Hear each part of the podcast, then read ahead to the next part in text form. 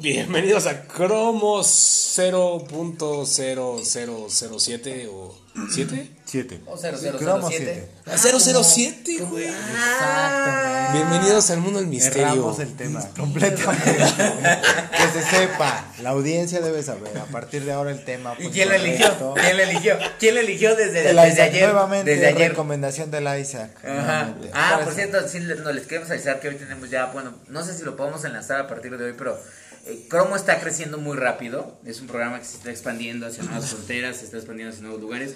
Y ya tenemos una plantilla que, que está creciente. Tenemos muchas solicitudes, muchos currículums que nos están llegando de gente que quiere participar. Isaac es uno de ellos, es el primero.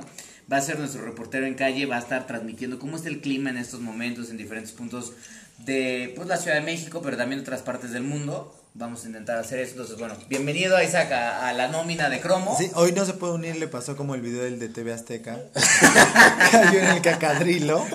Entonces, así está la hija. Mames, ese güey se murió después de a, las- Sí. a las dos semanas de que salió ese cabrón, se murió de ahí. se- porque imagínate cuánto cacadrilo nena, no, Sí, no no, no, ingirió, güey. Pero bueno, Como pueden ver, los algoritmos que hacen cromo posible no mienten y todo esto está más que preparado para mantenernos en tema. Porque hoy vamos a hablar de detectives y deportes. Sí, más, más de deportes que detectives. O, Pues, o los detectives de los deportes. Del de- deporte. los- ah, mira, los Fíjate, detectives del de- deporte. Exacto, y es que hoy, a- hoy ustedes saben que el cromo se graba en martes y la selección acaba de jugar su segundo partido de preparación de cara al Mundial de Qatar, todavía faltan cuatro años. ¿Eso fue un juego? Eso fue, bueno, ellos dicen. Ok. Pero se Madre. perdió y entonces la idea es que esta selección en algún punto, el plan es que sea la selección que para el Mundial del 2026 salga campeón. Es un proceso a 8 O años. sea, hoy tienen 20 que tengan 22. por 28. eso. Ah, 20. 28 El que años se va a jugar entre en México, Estados Unidos y Canadá. Exactamente, la idea es que lleguen ahí para Ah, ser ok. campeones. Entonces, la- lo, lo que platicábamos es qué tanto la incorporación de tecnología en el deporte, en el entrenamiento, puede hacer de estos muchachos prospectos para campeones. Más allá de, de todo lo que se entiende de, de habilidades o de temas mentales, qué tanto la tecnología les podría ayudar, porque hay casos en el deporte donde la tecnología ha, ha funcionado. en- Así más allá de la dieta de Phelps, de cuántas calorías Exacto, se mete, exacto. cómo medirlo para saber cuántas se tiene que meter de cada, después de cada entrenamiento para ser exitoso. Que creo que tiene que ver mucho en la época de los datos, en donde siempre como seres humanos y en todas nuestras actividades, creo que hemos generado data.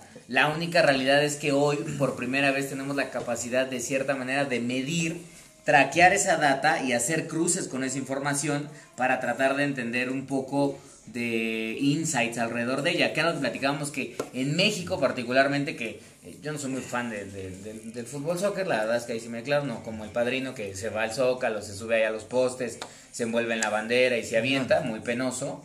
Este, Penoso. pero en Peneos. bueno, este, el padrino, un ser penoso, no penoso, penoso, este, que es fanático del, del deporte. En México, eh, el fútbol siempre ha sido como muy de nombres, es decir, quien lleva parte de la batuta o es un jugador, por ejemplo, piensen en alguien como Hugo Sánchez, O Cuauhtémoc Blanco, este, o piensen evidentemente en directores técnicos, que Sobre todo, obviamente claro. todo parece ser que recae sobre ellos, ¿no? Y al final del día, ese nombre a veces pesa más que la data, porque no sabemos si realmente la están utilizando. Y, to- y tocas un punto claro cuando estábamos analizando justo los datos que nos arroja el sistema sobre el interés de nuestra audiencia para hablar del tema que estamos hablando esta noche. Y es que esto lo puedes llevar a tiempo real. O sea, que no nada más es analizar los datos y juntarlos, sino que ya llega un punto de especialización en el que puedes estar analizando en tiempo real o vamos a poder llegar a analizar en tiempo real la información de lo que está pasando en la cancha para poder tomar decisiones.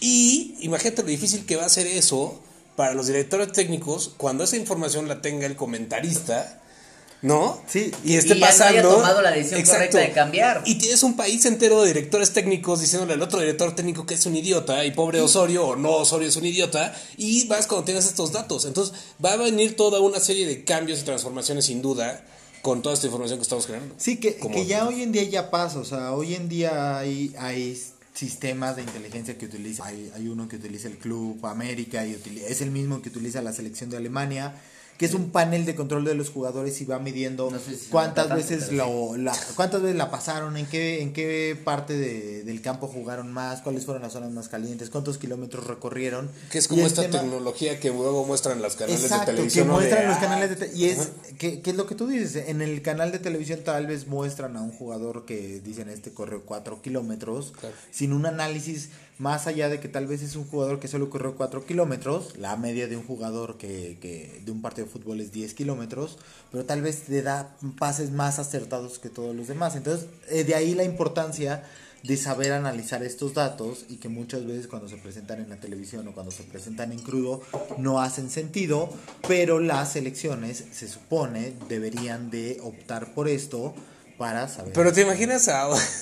Perdón, pero te imaginas cuál es la conversación del director técnico de Alemania con su equipo era y su Sí, equipo sí. técnico analizando los datos.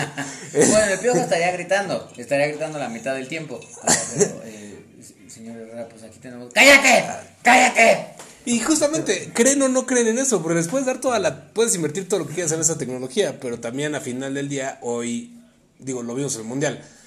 El quinto árbitro, el sexto árbitro, ¿cuál era? El, los relés virtuales, todo ese tipo de cosas.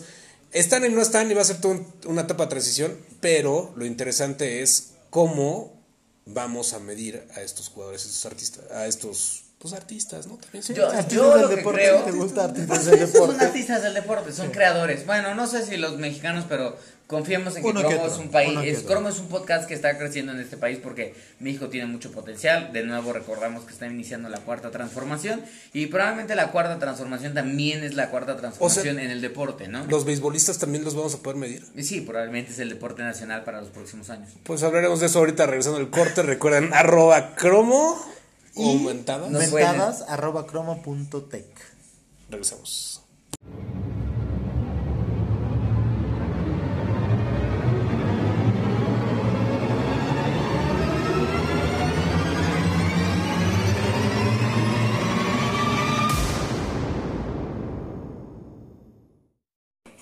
Y de regreso en Cromo 7, yo soy arroba Ricardo Blanco.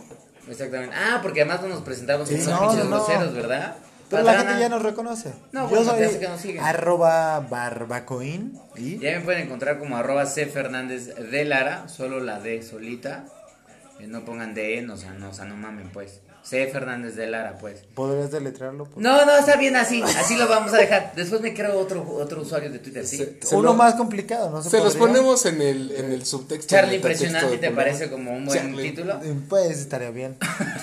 Porque además estamos hablando de impresionante porque estábamos hablando del deporte y este y estábamos comentando justamente que eh, sería interesante ver cómo la selección mexicana unos, o diferentes equipos mexicanos empiezan a apalancarse del uso de algoritmos de inteligencia artificial o de medición de datos en tiempo real, cómputo visual, para detonar como ya lo hacen otras selecciones, pero también, por ejemplo, como sucede en otros deportes. La NBA y, por ejemplo, la NHL o MLB utilizan algoritmos de cómputo visual para medir en tiempo real eh, cosas tan sencillas. Por ejemplo, en la NBA, cómo los jugadores driblean el balón, hacia dónde se van a mover, qué tantas posibilidades tienen de hacer pases o de hacer fintas para que a ese jugador que tiene cierta práctica para mover las manos y fintar mejor, a él lo incentiven más a que haga esos movimientos con más frecuencia, versus al jugador que es más certero para hacer pases o tiros, a él lo incentivan más a que cuando tenga la pelota apunte hacia eso porque el algoritmo le dice, hijo, tú eres bueno para esto. O sea, Sí, el que- güey que le pagan más es al güey que va a seguir teniendo más. Sí, que, ah, por ejemplo, esto, esto que dice Charlie pasa hoy en día con los Warriors. O sea, lo- los Warriors eran un equipo el equivalente a los Gallos Blancos de Querétaro, ¿no? Un equipo de media tabla, ahora van de líderes, pero O a los de Michoacán, ¿no? Que también creo que... Sí, sí, sí, en realidad sí, un poco como el Morelia, yo no lo quería decir para no llamar el protagonismo del Real Madrid de México.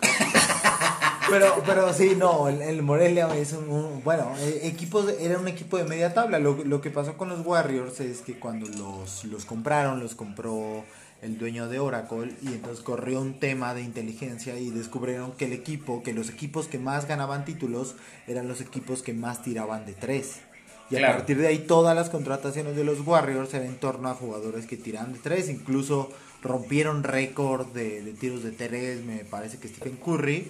Y al final los Warriors llevan los últimos 4 o 5 años siendo Campeones, o, sea, o de los últimos, o llegando a la final. Sí, que, que, que ahí es muy muy claro cómo utilizan la tecnología. Y en otros deportes como el béisbol, eh, históricamente los datos han, han funcionado. O sea, Ah, recuerda la película Moneyball. O Ajá. utiliza el, el, el smartwatch que trae nuestro próximo presidente.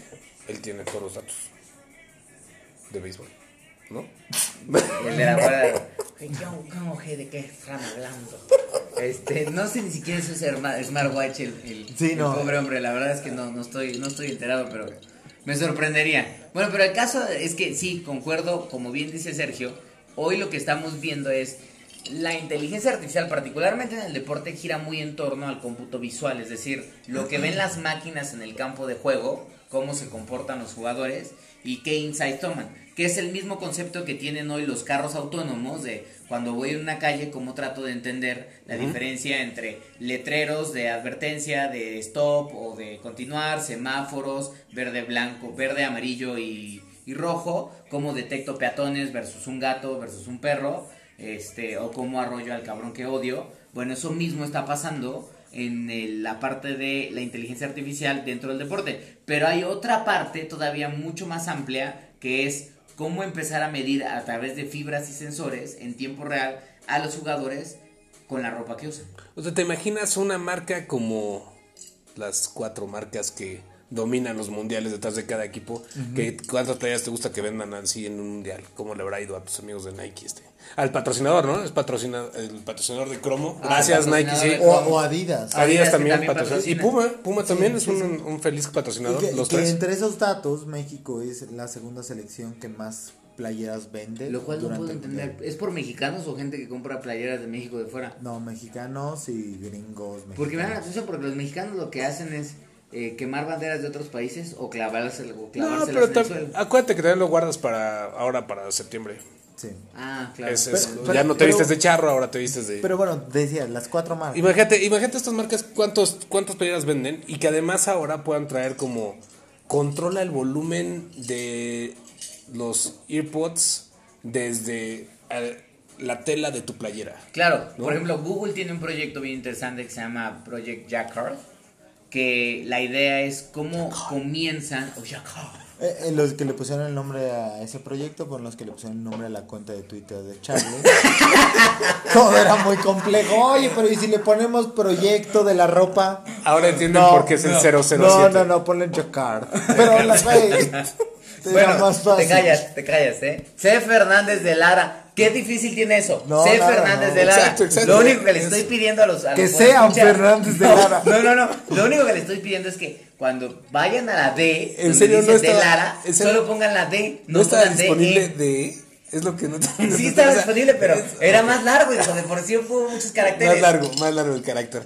Entonces, imagínate que traes, eh, tienen los del proyecto Jacquard, tienen justamente, lo que buscan es poner sensores sin que se noten dentro de la tela, ¿no? Claro, la idea es cómo tejen, hoy en día en el proceso de fabricación de la tela, cómo tejen fibras que puedan conducir la electricidad para que se vuelvan patrones de unos y ceros en un código binario, prácticamente que lo registre un pequeño sensor y al momento de pasar tu mano por esa tela se puedan significar diferentes atributos, como por ejemplo uno de los primeros productos que nace de esta idea es una chamarra de, de Levi's, también patrocinador de Cromo, Gracias. que, que justamente lo que hace es que en la manga de la chamarra, cuando tú mueves o pasas la mano hacia arriba o hacia abajo, dependiendo, o sea, hacia abajo es hacia tu, hacia tu mano, hacia arriba es hacia tu codo, sube o baja el volumen de la canción que estás escuchando. Si la mueves en otros patrones, cambia o regresa a la canción anterior.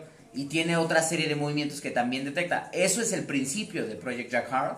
Este, la idea es que esto se mueva más hacia adelante. Y entonces no solo hables de controlar música, sino de también cómo esa fibra inteligente puede medir tu calor corporal, tu sudoración, tu rendimiento físico y entregarte datos. Otro estado de ánimo. El latir de tu corazón cuando ves a aquella persona pasar. Ah, Ah.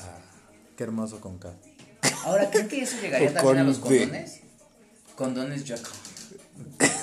Podría ser, sí, ¿por qué no? O sea, en una te estás emocionando y es como. mm, Tranquilo, padre. También puede tener un sensor asociado a la cuenta de tu pareja. Este, entonces, bueno, esto se vuelve muy complicado. Pero eh, en cuanto a esta tecnología también vienen otras cosas muy interesantes, ¿no? Me acuerdo cuando salía Glass, también varios golfistas están utilizando Glass para ver justamente el tiro, les daban información del viento. Claro. Este, tienes, eh, obviamente lo que hablábamos de los smartwatches, aunque Copito no tenga, pero este, digo, hay una serie de información que, que vas a traer. Más allá de solamente la información, pero eso es muy como personal, ¿no? Es como el individuo, cómo le está yendo, qué tan fregón es, mira lo que puede hacer Phelps, mira lo que puede hacer, ¿no? Mira lo que puede hacer Cuauhtémoc. Pero, ¿qué pasa cuando tienes que organizar toda esa información para hacer un equipo exitoso, güey? O qué tan justo es, porque ese es un gran debate que existe hoy en día. ¿Se vale o no se vale que los equipos que tienen plata, o sea, Alemania es un país que de Que cierta tiene- manera sí. tiene plata para invertir en toda esta tecnología? ¿Qué pasa con aquellos países que compiten meramente en rendimiento físico y deporte? ¿Se vale o no se vale que la tecnología les dé esta ventaja a ciertos jugadores? En las Olimpiadas, justamente lo que decían, en los Juegos Olímpicos, lo que decían es ciertos trajes de baño para la natación estaban prohibidos porque lo que decían es que le daban a los, a los nadadores Ventaja. cierta ventaja que era injusta para el resto de los equipos que no podían o comprar esos, esos trajes de baño o no contaban con esa nanotecnología que les permitía moverse mejor en el agua. Que creo que es un tema bien interesante que podemos dejar por el último corte de este programa, que es What the fuck is going on? ¿Por qué no se hacen las Olimpiadas desnudos? Tienes toda razón. Creo que es un gran tema. Porque Project Chacal. Yaca. Arroba Cromotech. Eh, no dejen de también suscribirse al podcast en las diferentes variantes. Estamos en Spotify, Recuerden que somos. Ah, no. en Google Podcast, En en, Google Pocket Podcast, Cast. en Y recuerden que somos una non-profit. ¿ok? Ah, No, no, no, que somos Richard, Charlie y el padrino. Richard, Porque ya Charlie, nos por no presentarnos ni nada. Sí, miren, escuchen, escuchen lo que va a hacer ahorita el Charlie.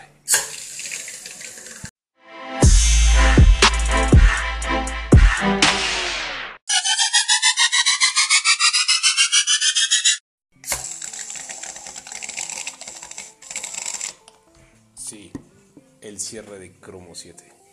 Como 007. Oye, Porque yo soy C. Sí, C. Fernández de Lara. Sí, cine. Acuérdense que es cine. Cine, cine. Pero ¿dónde lo lleva la E? No sabemos. Oye, Bond, papel Bond. Este, y, y en esta investigación profunda que estamos haciendo sobre cómo la tecnología va a afectar o está ya afectando el deporte, lo padre es pensar qué va a pasar cuando seamos humanos contra robots en esa pista de carreras. Porque la gran realidad es que hacia los próximos, yo diría, probablemente, algunos dicen que vamos a alcanzar la singularidad en 2030. Yo sé que Sergio no sabe qué es la singularidad porque ahorita que acabo de mencionar ese término, como que sus ojos se perdieron en el Yo espacio. explicaba, yo daba conferencias sobre la Ajá, eh, sí, porque él decía, miren, la singularidad es cuando uno está single. Exacto, exacto. Exacto. Singularidad quiere decir un estado completo de conciencia de que estás solo. Bueno, bueno, no necesariamente, pero lo que dicen es, esta unificación que el ser humano va a tener con la tecnología genera una nueva apertura a ciertas realidades que hoy simplemente son parte de la ciencia ficción. Y estamos hablando de humanos que de cierta manera están mejorados por tecnología. Estamos hablando de humanos que de cierta manera no solo han perdido quizás partes de su cuerpo y hoy utilizan prótesis tecnológicas, sino que incluso utilizan tecnología para mejorar el movimiento de sus piernas o de sus brazos, pero también estamos hablando hacia los próximos 20 años de qué va a pasar cuando las máquinas, en términos de movimiento, adquieran la capacidad suficiente para replicar o incluso ser más hábiles que los seres humanos. Hoy, por ejemplo, vemos máquinas como Boston Dynamics, que cada vez que liberan un video a mí me da más terror, en donde ya tienen ciertos robots que no solo son bípedos y pueden caminar y correr por el pinche bosque, mejor que lo que hace el Sergio, sino que además tienen la capacidad de yo les preguntaría a cualquiera de los dos aquí, ¿quién de ustedes dos? Yo sí puedo, obviamente. No se los voy a mostrar, pero yo sí puedo. Yo sí puedo dar un salto mortal hacia atrás y caer de pie. Uno nada más.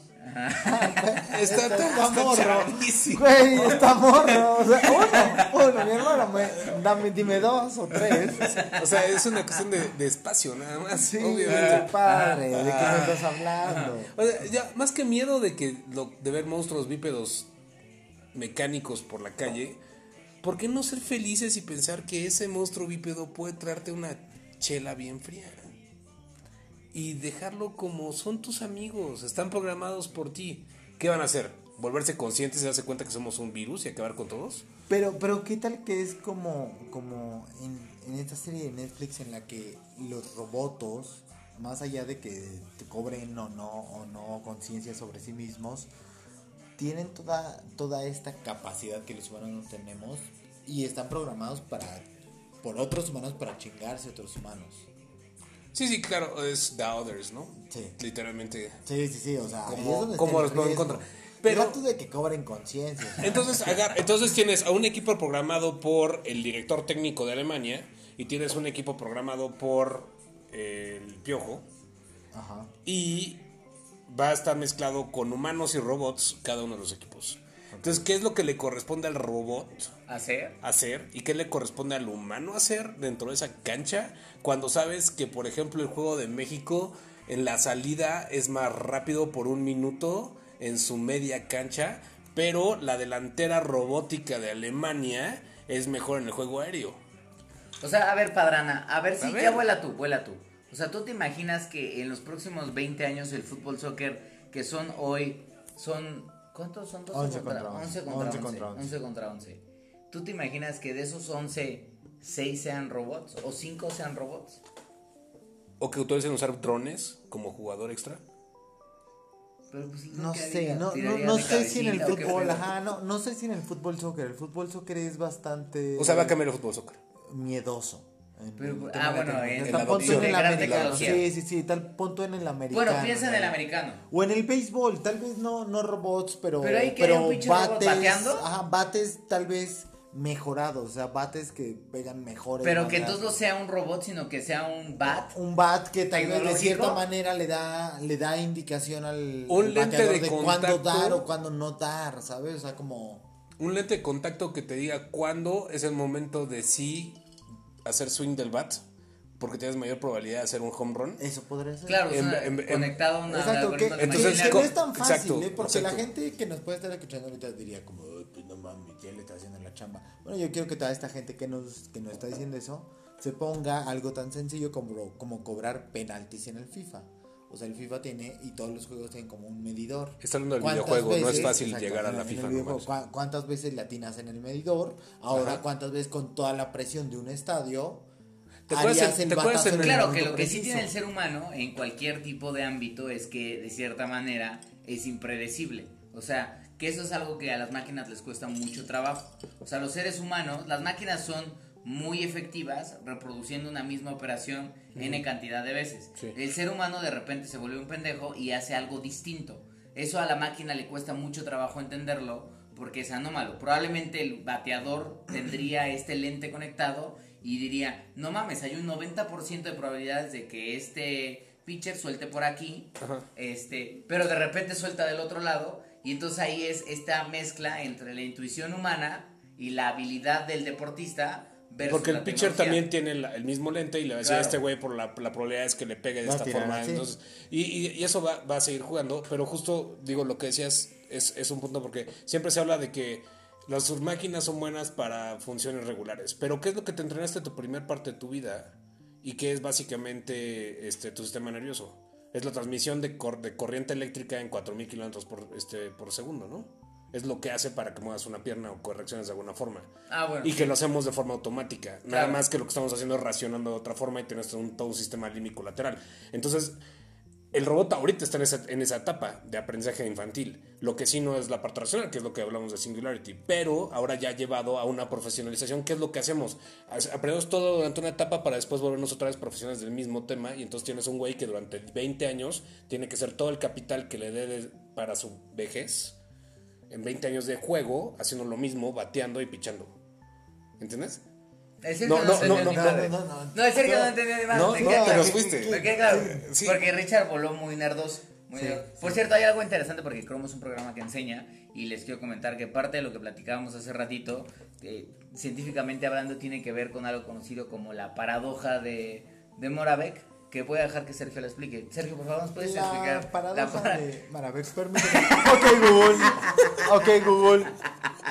Bueno, lo explico yo, idiota. Lo explico yo. Ok, Charlie, explica la paradoja de Marvel. Bueno, la paradoja no de Marvel, sino de Moravec, que está escrita por Hans Moravec. Es una paradoja que en 1980 él y otros dos científicos decían que las máquinas son muy buenas para procesar funcionamientos lógicos. Es decir, una máquina es buena como para hacer operaciones matemáticas. De cierta manera puede hacer muy bien sumar o hacer ecuaciones, pero le cuesta mucho trabajo hacer operaciones que de cierta manera son motrices. Por ejemplo, a una máquina le cuesta muchísimo trabajo subir o bajar un escalón, a un ser humano no. Algo que nosotros tomamos No, tan depende, consciente, ¿no? bueno, a Sergio sí, Sí. pero algo, algo que nosotros tomamos tan consciente como copitas. abrir o cerrar una puerta o subir o bajar escalones requiere un enorme procesamiento de cómputo para que suceda de manera correcta. Prácticamente esa es la paradoja de Moravec, que lo que bien decía Ricardo es que hacia la próxima década o hacia la próxima hacia los próximos 20 años esa paradoja se va a romper a medida de que las máquinas aprendan a replicar todos los movimientos motrices del ser humano. Y entonces van a- va a haber una parte que está especializada en el movimiento, otra que está especializada en el análisis de mi entorno, otra que está en, en- así como lo hacemos nosotros los humanos. Era como a donde me fui yo.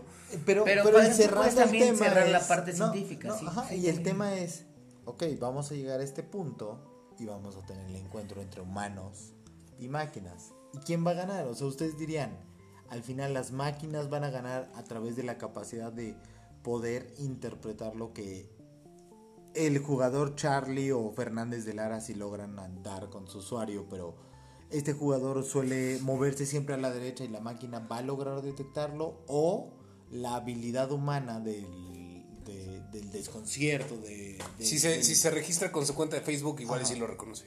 tal vez, tal Si vez. pero, pero qué va a no, pasar no, no. ahí ¿Qué, qué va a suceder o sea quién quién va a ganar ¿Quién gana en League of Legends? ¿Qué, qué, qué pasa? No, pero es que en League of Legends juegan al final de cuentas los usuarios versus los Son usuarios. usuarios. Es No, no, no, hay, Sports. no hay parte de máquina. O sea, lo que dice Sergio, que que ¿Cuál quiero entender porque en, en Cromo también tratamos de interpretarlo porque él es un ser, pues es un ser distinto. Perdona a todos los podescuchas. un super ser No, es un ser distinto. ah eso mi hermano muchas gracias se, se reconoce Es un ser distinto. Digo, es lo que en algún programa hablábamos justamente de, de, de la, del Machine Learning de Google aprendiendo a jugar Go, ¿no? Y cómo le ganaba y justamente cómo estas, estos, estos sistemas le están ganando a los seres humanos, a los más fregones en ese tipo de juegos. Están ganando, o sea, al final la máquina en ese sentido, lo que más me impresionaba justo en ese análisis de Go era, y lo que más me preocupaba, era que había aprendido a mentir. Claro. No, o sea, el problema no era ganar, era que para ganar tenía que mentir. Y que Claro. entonces la máquina tomó la decisión de empezar a mentir para poder ganar. Claro, porque al final del día Go, a diferencia del ajedrez que tiene un número limitado de movimientos, Go, lo que dicen la gente que juega Go, no Sergio, pero la gente que juega Go, eh, tiene tantos movimientos como, según esto, como estrellas hay en el universo. O sea, es prácticamente impredecible. Y como bien decía Ricardo, la máquina tuvo que aprender a engañar al jugador que sí iba a ir por acá, cuando realmente no era así, para ganarle. Lo interesante aquí es, eventualmente, si van a pasar dos áreas. Uno es humanos y máquinas versus humanos y máquinas, o si eventualmente puede pasar otro escenario en donde los seres humanos dejen de jugar los deportes en cancha, porque también hay todo este debate de desgaste físico y la chingada, y entonces quienes jueguen sean representaciones mecánicas, sus atributos físicos o de ciertos atributos físicos. Eso no nos de estos tocaría, jugadores. güey, no no, nos sí nos va a tocar, ¿No viste. Wally? No, no, no. Nos no, va a tocar, ¿no viste Wally? Nos va a tocar, Vas- vas a ir así, singularidad a ver, no, 2030. Vas a ir en tu, silla- en tu sillita flotante comiéndote tu sorbet. O sea. ¿cuántas veces no hemos visto en Foro TV la nota de y estudiantes, de- estudiantes del Politécnico de la UNAM, una buena, ganaron el concurso de robótica y ahí ves el pinche y, y te dan ganas de decirle, ¡tírale! ¡Tírale! Güey, no le tira, y le tira y entonces el otro Por eso, pero no y se pienses cae. en esto, güey. Este es el mundial de Nos robótica. vamos a volver güey. amortales, no inmortales, amortales. antes ¿Ustedes creen que sí nos 2050. van a tocar encuentros contra robots? Yo creo que no solo nos van a tocar encuentros contra robots, nos van a tocar Encuentros con robots. Encuentros con Encuentros robots. con robots. Yo- sobre todo hay una parte ahí grave que también es lo que hablábamos. ¿Cuánto dinero se genera solamente por humanos viendo a humanos jugar? Claro. ¿no? En, en el mundial. Entonces, imagínate si eso lo puedes triplicar económicamente nada más humanos viendo robots jugar.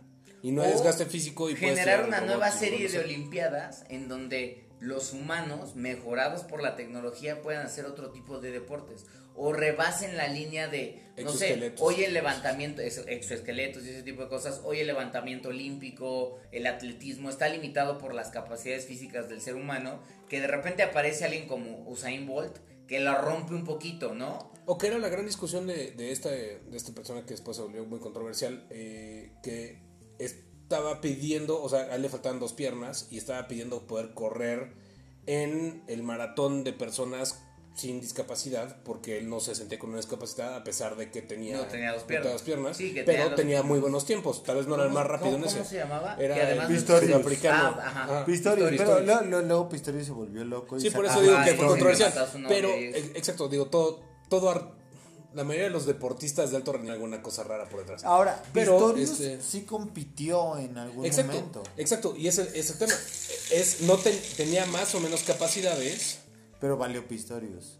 pero O sea, la verdad, Pistorius. Valió No, no, nunca. con, con ese contexto tan inteligente de Sí, nuestro valió, valió Pistorius. O sea, Pistorius explico, no pasó ver, del, del- Ricardo del habla del, del, del organismo y los movimientos motrices. Yo les explico la paradoja de Morave. Y tú yo dices. le- Yo, les digo en palabras Pistorius. reales. Ahí se Pistorius, ve. Güey, Pistorius valió Pistorius. O sea, Bueno. Pistorius no, o sea, pese a todo el tema, contra, de, contra otros humanos, no logró ni siquiera clasificarse entre los seis mejores. No, pero ahora vamos a ser sinceros en esa parte antes Ahora de sí, terminar entre de los mejores cromo, de no es- tener piernas. La verdad, o sea, ahí es como. Mira, ese güey sin dos piernas corría más rápido que tú, hijo. No pero se bueno, sabe. no, no, ¿cómo no se va a saber? Pero, contra la pista este güey. pero bueno, al final del día, en efecto, Pistorius no tenía tecnología. Lo único que tenía eran dos. Pues tenía Sí. cierta tecnología en las piernas, Pero pero, no, no, era no, digitalizada. sí, sí, sí. Entonces, lo Era interesante. es- tecnología industrial. Exactamente. Pero tiene menor resistencia y tiene menor peso. Entonces sigue siendo tecnología. O sea, Sí, hay no, una serie, pero- hay una pero serie de cosas. Sí, sí, sí. eh, No trae motores, obviamente. Pero este, pero eso creo que es, es un, es un tema que cada vez va a generar más. Pues.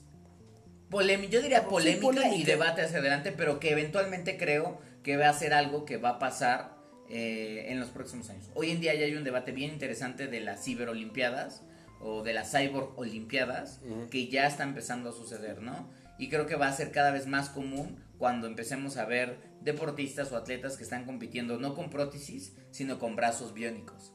Y qué tanto se vale o no que puedan hacerlo, porque eventualmente ya no van a estar de cierta manera limitados por sus capacidades físicas, sino que pueden estar incluso mejorados gracias a esta nueva pieza que tienen en el cuerpo, que les da una mejor brazada, más fuerza, más desempeño.